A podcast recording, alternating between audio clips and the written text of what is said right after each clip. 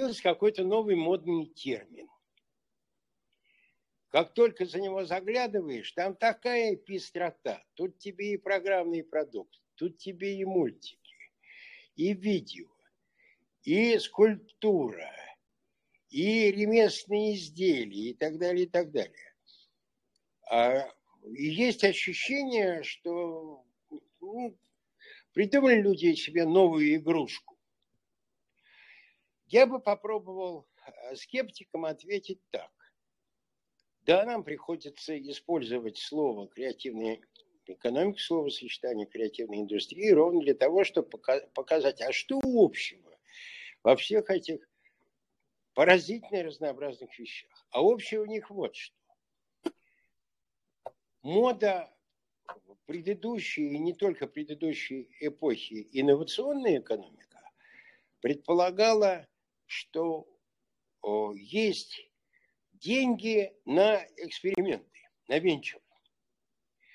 А здесь другая предпосылка. Есть умы и таланты, есть человеческий потенциал. Причем вряд ли людям в России это нужно доказывать. Мы это э, скорее наблюдаем как проблему. Россия в течение ряда десятилетий, а я бы сказал уже, пожалуй, полутора веков, это страна с очень высоким человеческим потенциалом, что доказывается истечением этих мозгов и талантов в мир, результатами, которые достигнуты в стране, и, может быть, в большей степени в мире, и это у нас есть. Так вот, креативная индустрия, креативная экономика – это экономика, которая стоит на том, что у нас, безусловно, есть. Не на нефти и газе, металле и лесе, а на человеческом потенциале, на высококачественном человеческом капитале. Другое дело, что сам по себе человеческий капитал – это еще не креативная индустрия это еще не экономика. Это только надежда на то, что можно из этого сделать экономику. Ну, запомню. Постараюсь это а, сократить до какого-то концентрата в следующий раз. А, посмотрим, как отреагирует. А, ну, след... то есть коротко. А, в стране есть умы и таланты. Да. Умы и таланты отличаются тем, что они могут создавать новые, то есть а, быть креативными. Да. Вот это источник, из которого можно угу. делать другую экономику. Ну да, который просто еще нет, и мы не понимаем, что это. Которая отчасти где-то появляется, отчасти, увы, разрушается в нынешних непростых условиях. Но да, но мы думаем, что можно сделать из этого экономику. Вот как раз дальше, э, к разговору о развитии этой экономики. Средний возраст успеха в Силиконовой долине 43 года. Это факт.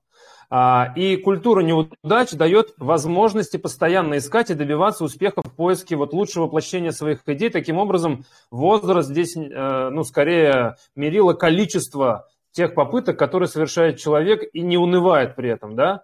А у нас культура неудач вообще не в почете в стране, и в России у нас люди предпочитают вообще избегать неопределенности, как мы по Хавстеду понимаем. Вот как с учетом этой характеристики развивать креативную индустрию в России, на что делать ставку? Ведь ДНК креативных индустрий как раз вот эта культура неудач прописана. И вот поиск этой лучшей имплементации своей идеи – это естественный процесс. Да, давайте мы поймем, откуда в нас такое неверие в будущее. Потому что э, избегание неопределенности, боязнь рисков, боязнь нового, предпочтение статус-кво, убежденность, что вот пусть лучше этот, следующий будет хуже, не трогайте систему, она посыпется. Конечно, не от хороших времен и не от хорошей жизни взялось. Я бы два факта назвал. Во-первых, эм, ну, история у нас совершала жесткие повороты э, и э, повороты болезненные для людей. И поэтому возник такой память о болевом шоке возникла. И поэтому, слушайте, только вот не надо этого. Да? наши неудачи мы потом собираем трупы, э, сгоревшие надежды и прочее, прочее. Поэтому не надо. Давайте мы лучше будем ценить то малое, что у нас есть. Исторические шоки – это один фактор. И от них никто не гарантирован. Просто истории тоже можно, я бы сказал, управляться с историей можно по-разному. Потому что из-за чего происходят резкие болезненные переломы истории? Из-за того, что люди очень долго э, ждут и не совершают правильный поворот. Вот тогда он оказывается жестким. А почему он не совершает правильный поворот? Потому что терпения не хватает на длинный процесс Слышно, видно, видно да? да. Все, пробуем работать. Так вот, Давайте, да. Есть такой простой прием. Подумайте о ваших детях. Угу. Или о ваших внуках, в зависимости от возраста думающего. Вы наверняка будете думать не про то, как он там послезавтра пойдет в детский сад или в 24 году будет готовиться к первому классу а вы попробуете увидеть его будущую жизнь.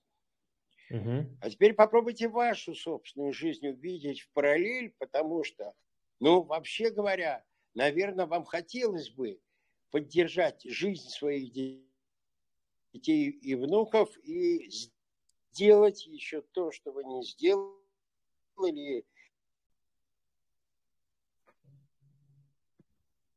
э, не успели, пока не сумели. Вот наметьте десятилетний срок, отсчитайте к сегодняшнему дню и попробуйте пошагать. Игорь Михайлович. Да, Александр Александрович. Здравствуйте еще раз. Я убрал изображение, может быть, попробуем. Я, конечно, могу оставить свое изображение и убрать звук, но мне кажется, это менее продуктивный путь. Да, звук, кстати, идет отличный. Все, тогда продолжаем говорить. Угу. Так вот, смотрите, к, воп- к вопросу о нетерпении. Да. Самый успешный экономический поворот в российской истории связан с э, концом XIX века, с так называемыми э, великими реформами императора Александра II, которые начались с отмены крепостного права. Ура! Угу. И эффект они дали через 30 лет. Заметьте, экономический рост в России конца 19 начала 20 века превышал все передовые страны. И при этом не от нулевой базы шел, серьезный экономический рост. Но сам-то инициатор реформ Александр II был убит после длительной охоты на 11-м покушении со стороны кого? образованных людей, которые считали, что поезд идет слишком медленно, угу. нетерпеливые, стреляли в, в организатора вот этого самого длинного процесса. Вот это наше русское нетерпение проявилось в, в выстрелах Дмитрия Каракозова в летнем саду и в охоте на а, организатора медленного поворота. Ну, что делать? За это мы получили резкие повороты века 20 а, которые через людей проехали. Давайте вернемся к креативным индустриям.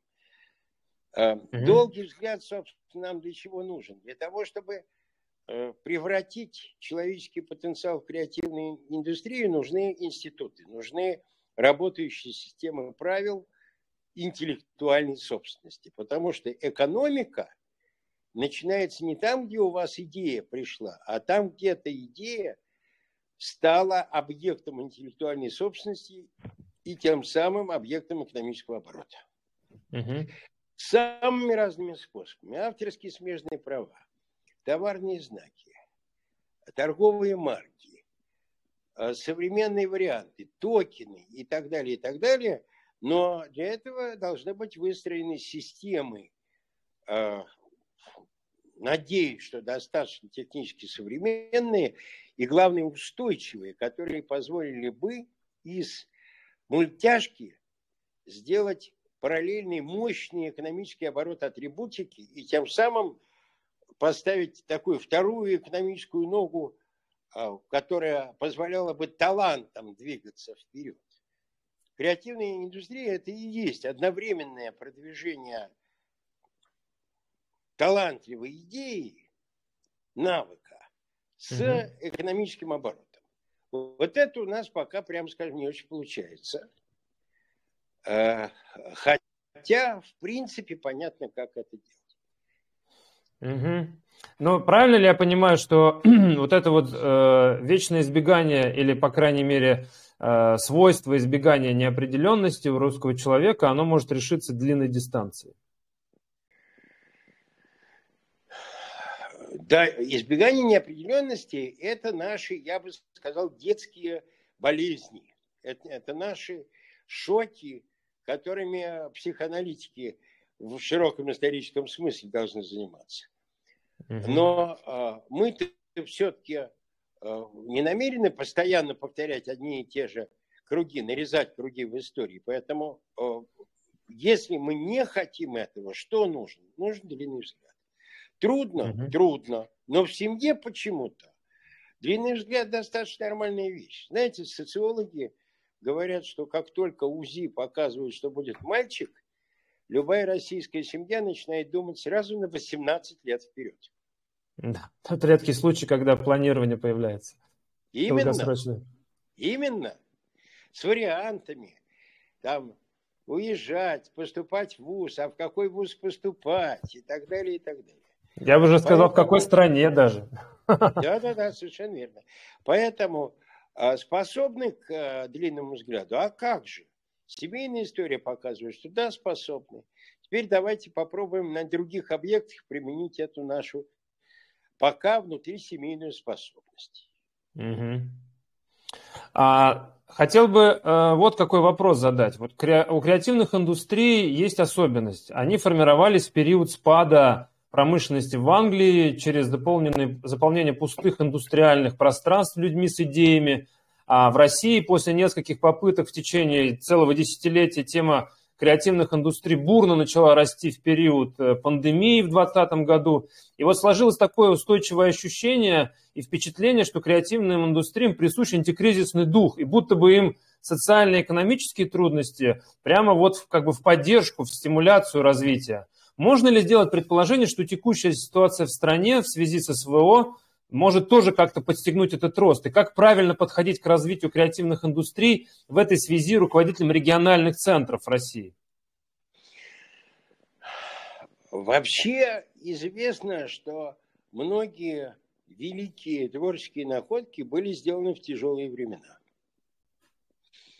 Просто потому, что в времена более благополучные люди как-то а, а, а, больше погружены в течение дней потребления, строительства домов, дач и так далее, и так далее, некогда э, сесть, задуматься, придумать что-нибудь сильное. Поэтому тут ничего нового нет в том, что тяжелые времена будут э, рождать. И экономически я могу сказать, как это будет происходить.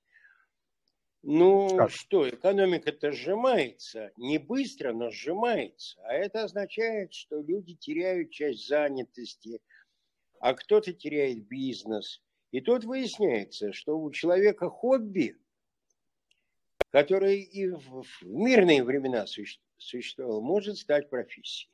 Угу. А почему может стать профессией? Почему в 20 веке этого не было, а в 21 это есть? А потому что очень облегчились средства выхода на мировой рынок. Шеринговые платформы. Пожалуйста, если ты в состоянии сделать какой-то удивительный продукт, ты можешь его не на углу продавать, а вот на а, мировое, а, мировое поле вынести и, и дальше искать от этого экономического результата. Будет ли это? Я думаю, что это уже есть. Угу. Другое дело, что э, не будем делать из нужды добродетели. Мы от трудностей приобретаем новый поток, но от этих же трудностей нынешнего времени мы теряем значительную часть креативной индустрии. Поэтому для меня, скажем, открытым остается вопрос, а имеем ли мы сейчас индустрию креативную? Угу. Или мы имеем э, большой набор креативных людей, которые потеряли вот эту индустриальную возможность в 2022 году. Потеряли почему? Во-первых, какие-то люди уехали, и это не какие-то, это значимые, сильные участники э, креативной экономики. Во-вторых, mm-hmm. с правами собственности, я бы сказал, по обе стороны экономического фронта дело обстоит мягко говоря, плохо. Потому что по обе стороны идет дискуссия, а вот эти права собственности будем уважать или не будем уважать? Да. А вот это мы будем соблюдать, или мы выдадим индульгенцию на временное, ну, лет на 10, несоблюдение прав собственности. Для креативной индустрии это, конечно, плохо. Угу.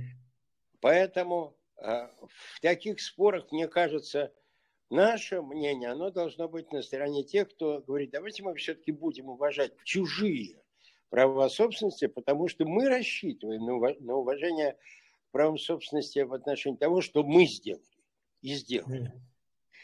А в этом смысле э, я не хочу сказать, что нас ждет немедленный быстрый расцвет креативных индустрий. Нас ждут трудности, когда снизу будут подходить новые участники, им надо помочь, организовать какие-то лифты, открыть возможности, рассказать о тех возможностях, которые есть. С другой стороны, те, кто, как выражается теперь, реалоцировался, слушайте, они вообще не, не хорон их увез куда-то, слава богу. Они живы и здоровы. Они да. могут сохранять с нами контакты, кооперацию, взаимодействие. Многие из них ушли за здоровыми кусками рынка, как производитель видеоигр. И как экономист я считаю, что выбирая между потерей того, что завоевано э, российской креативной индустрией на мировом рынке, и перемещением компании, нужно было, конечно, идти на перемещение компании, а теперь думать о том, как восстанавливать связи. Mm-hmm. Поэтому это тонкая штука, но хочу сказать, что э, общественный совет Минэкономразвития, то есть наблюдательный совет Минэка, который я имею честь возглавлять, он согласился на годовом заседании с тем, что нам надо налаживать использование э, того человеческого капитала, который перетек в соседние страны в частных российских компаниях и создавать для этого соответствующие институциональные, в том числе налоговые условия. В Минфине по этому поводу идут нескончаемые дискуссии. Приятно слышать. Ну, приятно будет слышать, когда эти дискуссии закончатся правильным, с моей точки зрения, решением. Вот тогда, так же, как э, это касается и защиты интеллектуального потенциала, э, от э, э, военных угроз, я бы сказал. Потому что да. если мы думаем про будущее, то мы должны сейчас думать про защиту интеллектуального потенциала от такого рода угроз. Александр Но, Александрович. Знаете, сейчас, да. извините, Игорь Михайлович, я последнее скажу, что почему я абсолютно убежден в большом будущем креативных индустрий, если не в России, то в мире в целом и в частности в России. Креативные индустрии невосприимчивы не только к кризисным падениям. Они несъедобны для искусственного интеллекта. Хм. А, причем, чем более креативный, тем менее съедобный.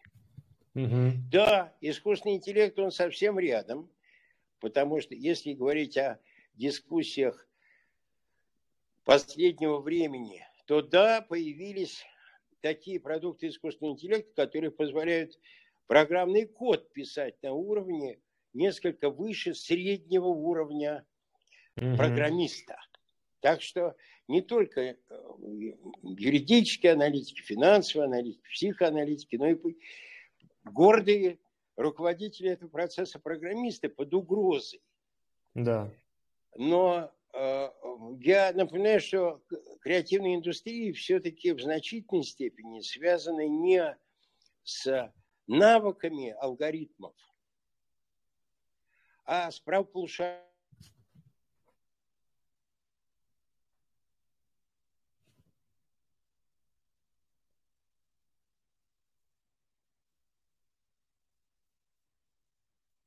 Александр Александрович.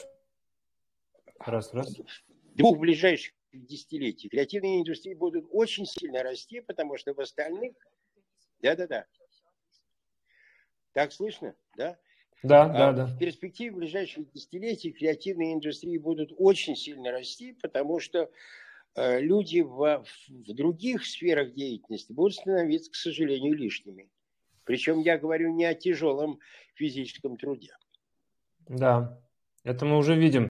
А вот в этой связи сразу же хотелось бы, чтобы вы прокомментировали э, момент с э, концепцией креативных индустрий, которая в 2021 году была принята правительством. Там стоит показатель 6% доля креативных индустрий ВВП к 30 году. Сейчас, ну, по крайней мере, до СВО это было 2,6% э, по там, аналитике исследовательских центров. А вы считаете, что нам нужно сделать, чтобы добиться вот этого результата? И можем ли мы вообще к нему прийти? Ну, давайте порассуждаем. Что работает на достижение этого результата? Вхождение новых людей из-за сжатия экономики будет работать на этот результат. Угу. Потому что экономика меньше, а креативная индустрия будет становиться больше, в процентном отношении это рост. Реалокация работает против этого результата, если э, произошла дезинтеграция, и люди вышли из российской экономики. Это зависит от нас, от того, какие решения будут приняты. Угу. Победный марш искусственного интеллекта работает на этот результат, потому что будет происходить осознание того, что сферой относительной безопасности и будущего для очень многих людей является или именно многообразие креативных индустрий. Поэтому я бы сказал как? И 6% может быть, и 8% может быть, угу. и 3% может быть. У нас действуют очень разные силы, и от того, какие решения будут приняты, какие усилия вложены в их реализацию, э, будет зависеть от того, достигнем или не достигнем. Угу. Спасибо. Ну, заключительный вопрос э, про человеческий капитал. Мы понимаем, что это основа креативных индустрий, и потенциал его развития, единственное, недооценен в России. И огромное количество аудиторий, которые связаны с развитием нашего сектора, государственные деятели, инвесторы, просто общественность и, соответственно, это потенциальные потребители, не особо видят в этом э, ну, для себя интерес пока. И э, я думаю, что, и, ну, в принципе, я так замечал, что вы тоже об этом говорите, это связано с тем, что это может дать заметный результат только в диапазоне 70 лет. А мы понимаем, и вы уже об этом говорили, что человек в России хочет быть немедленно счастлив и ждать не любит. Вот как это противоречие решить? И есть ли гипотеза у экономистов, и, может быть, вы с социологами на эту тему говорили? Поправлю сразу фраза про э, счастье принадлежит моему другу и коллеге Александру Архангельскому. Он сказал, проблема не в том, что русский человек хочет быть счастлив, проблема в том, что он хочет быть немедленно счастлив. Да. И действительно, на этом мы получаем те самые жесткие повороты истории, которые потом жутковато вспоминать. Значит, человеческий капитал с ним вообще работать трудно не потому, что он дает э, результат не сразу, потому что не сразу дает тот человеческий капитал, который мы сейчас растим. Студенты, угу. которыми мы вроде должны заместить уехавших, они исходный результат дадут действительно через 7, а то и 10 лет. Вот, вот это я говорю. Говорю тем странным людям, которые говорят, а давайте мы про тех забудем, у нас скорее нарастет свое. Я говорю, скорее, это, это сколько времени? Это от 7 до 10 лет, если не, не выгонять и не выдавливать следующее поколение. Потому что э, хочу напомнить, что исторически за век это пятая волна русской миграции. Пятая со времен гражданской войны э, 18-20 года. Причем если тогда ушли с Белой армии 6 миллионов человек, в основном крестьян и казаков, то сейчас миллион, видимо, с лишним, это люди тонких компетенций. Да. Поэтому с человеческим капиталом работать трудно. Он ртутный, он перемещается. Он эффекта может дать и через три месяца, и через год, если мы имеем зрелый человеческий капитал. Он есть. Все-таки не будем преувеличивать. В России осталось много людей способных, образованных и э, готовых работать над серьезными вещами. Но для того, чтобы э, им было комфортно работать и чтобы они не утекали из страны, э, нужны, конечно, другие институты. Знаете, а, знаменитый реформатор начала XIX века Михаил Михайлович Спиранский, вернувшись из Европы, царю сказал, государь, у них учреждения, конечно, лучше, а у нас люди лучше. Сейчас это точно так же. Когда мы смотрим на наши таблицы, мы видим, что по человеческому потенциалу мы в первой тройке стран, а по качеству институтов мы далеко не в первой десятке.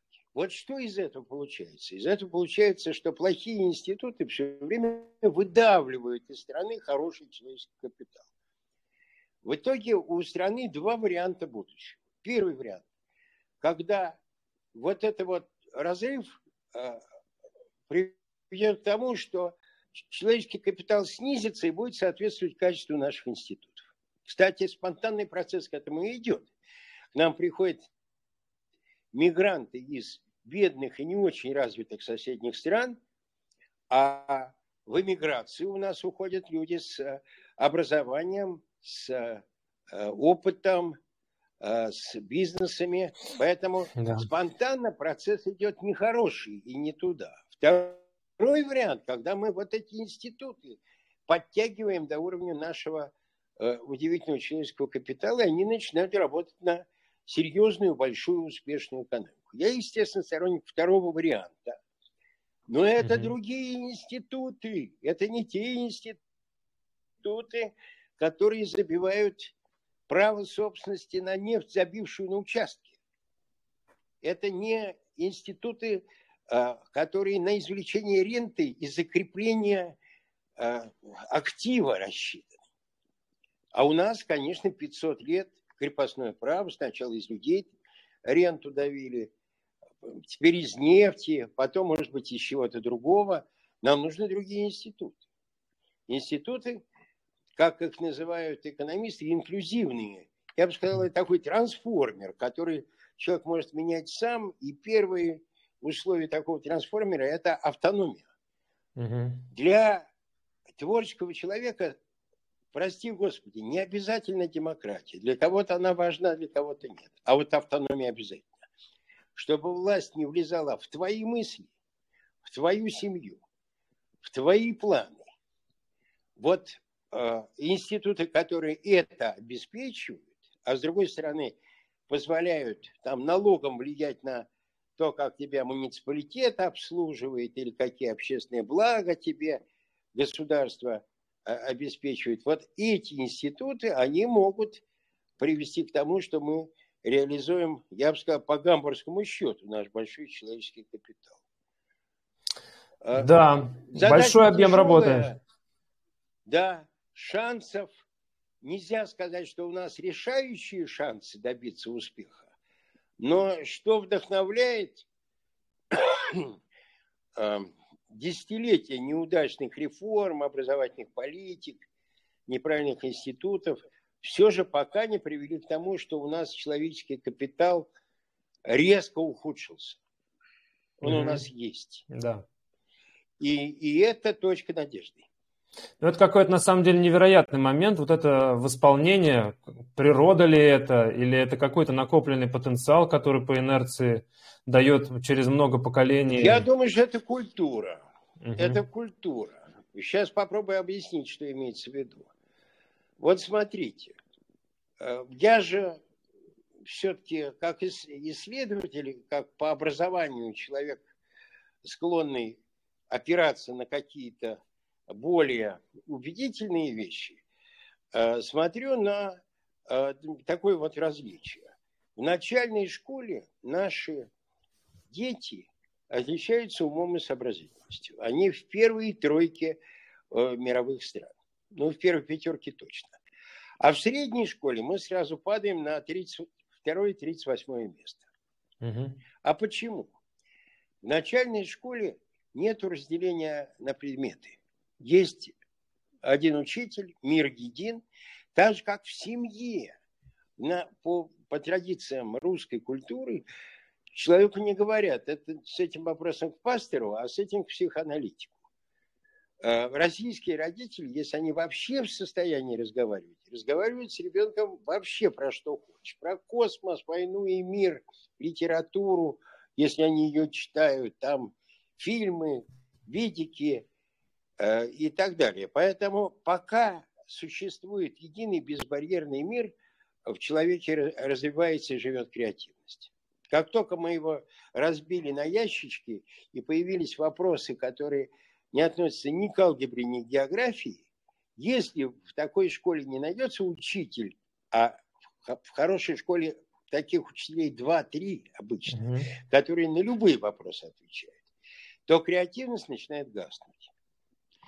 Поэтому, да, я полагаю, что у нас есть культурные предпосылки того, что у нас вот это все время произрастает. Но не надо обольщаться, потому да. что спонтанный процесс пока работает скорее против нас, чем за нас. Ну что, тогда, надеюсь, мы, наше сообщество и люди, которые нас слушают и послушают, как раз примут э, все эти данные к сведению для того, чтобы понять, какой объем работы им нужно совершать на своих местах начиная как раз а мы будем со школ. О, о новой стратегии, новой версии стратегии Федерации для нового времени. Да, Игорь Михайлович? Абсолютно верно. Это мы каждый день с вами в рабочем да. режиме обсуждаем. Большое спасибо. А, спасибо. С нами сегодня был декан экономического факультета МГУ Ломоносова а, и э, председатель правления Федерации креативных индустрий Аузан Александр Александрович. А, в общем, надеюсь, он вас вдохновил, как меня, и дальше мы будем также питаться знаниями от него и команды, которая его окружает. Большое спасибо, Александр Александрович. Спасибо, спасибо. Всех с недели рождения ФКИ. Да, днем рождения. И с, ну, с весной. До свидания. С весной.